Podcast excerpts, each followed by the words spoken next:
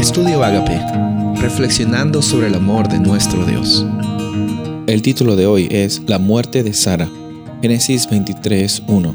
Y vivió Sara 127 años. Estos fueron los años de la vida de Sara.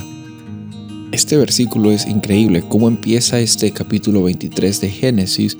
Nos demuestra muchas cosas que aparentemente al a verlas y leerlas eh, sin algún detalle, pues no le pondríamos alguna importancia. En primer lugar, el hecho de que Sara es una persona tan mencionada en Génesis nos muestra que ella era una influencia muy grande en los tiempos en los cuales los patriarcas eran considerados más que eh, sus esposas o las mujeres, el hecho de que aquí se demuestra que Sara es eh, una persona central en la vida de Abraham, en la vida de Isaac, es evidente porque nos muestra que ella eh, vivió la edad de 127 años. Es más, en el Antiguo Testamento no hay otra mención de ninguna mujer que, eh, que nos muestre la cantidad de años que tuvo o, la centralidad de, de, una persona tanto como Sara. Sara era una persona muy importante para Abraham. Me imagino también eh, una, una, buena mitad de, de, Abraham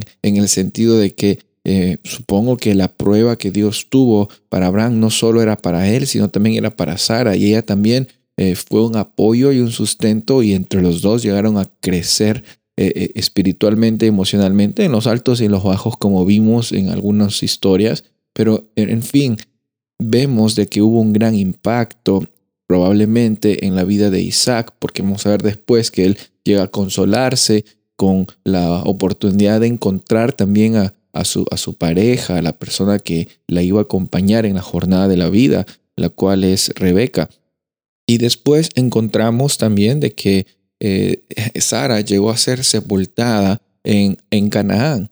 Qué hermosa oportunidad que esta mujer eh, tan apreciada por Abraham, tan apreciada por Isaac, eh, era eh, un ejemplo de el descanso que Dios iba a dar al pacto que él había establecido con Abraham, al punto de que Sara fue la primera y una de las primeras personas en la familia de Abraham que descansaron en la tierra de Canaán. Como dice el versículo 2, ella descansó en Canaán, el lugar que Dios había prometido para Abraham y para su descendencia.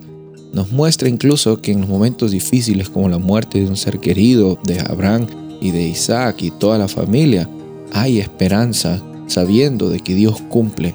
Entonces no pienses que las circunstancias difíciles de tu vida no pueden transformarse en oportunidades de, alabanza y de adoración y de transformación de tu vida y para otros.